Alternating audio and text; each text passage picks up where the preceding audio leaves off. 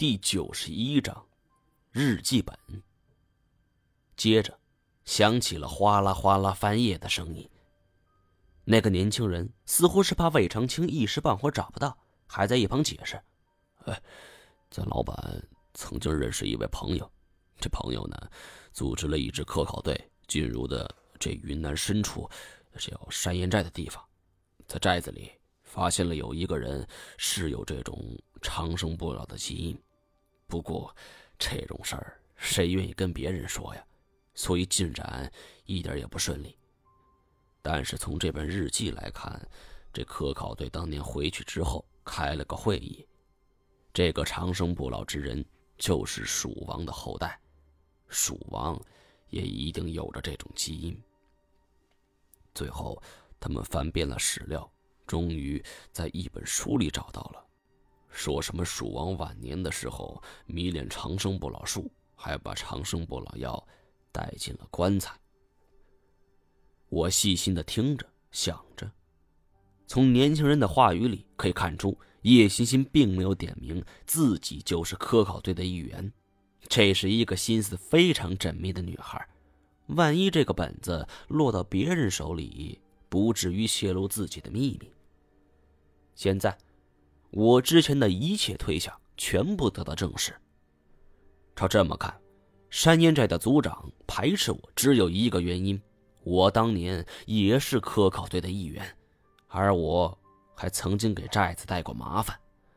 吹吧你就，这蜀王要真长生不老，还会死吗？伟哥，这就外行了。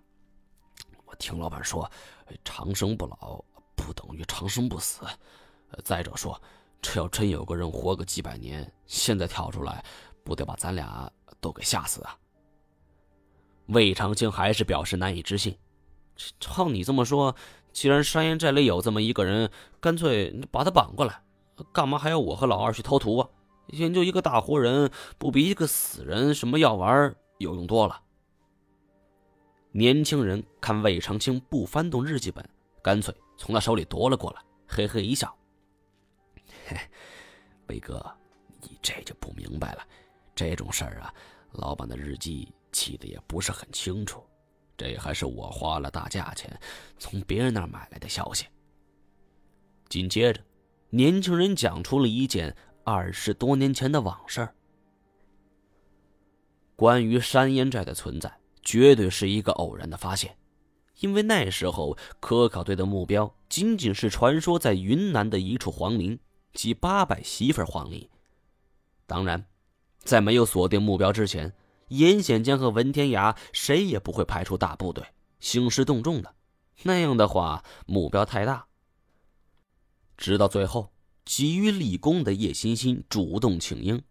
那时候我本来就对 X 研究所心存不满，只不过是顾及到叶欣欣的心情，所以也不好直接撕破脸。思前想后，我担心叶欣欣独自深入雨林会有什么危险，于是。便和他商议要一同前去。叶欣欣对于我的加入自然是喜出望外，他不想这八百媳妇黄陵的所在被他人强攻，于是拉着我连夜出发。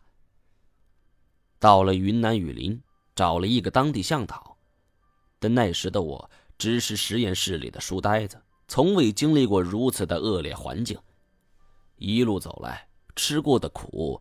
比想象中要多得多呀！而且最为麻烦的是，云南的喀斯特地貌受到了暴雨的侵蚀，山体坍塌，发生了泥石流，将出路给堵死。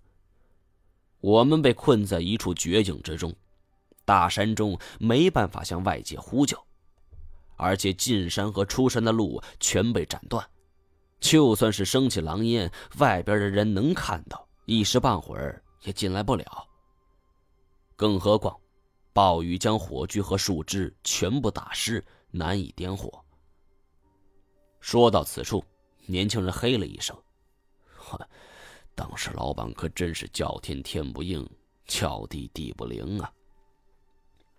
我听的也是阵阵惊讶。虽然说这件事情当初就发生在我的身上，但我全无印象。但是至今听起来都觉得胆战心惊。死而复生之后，我参与了太多户外探险，多次面临绝境，不难想象当初的险境有多么复杂，多么令人绝望。云南雨林的地形地势不同于别处，丛林植被覆盖之下，看上去是绝对一片绿色，赏心悦目。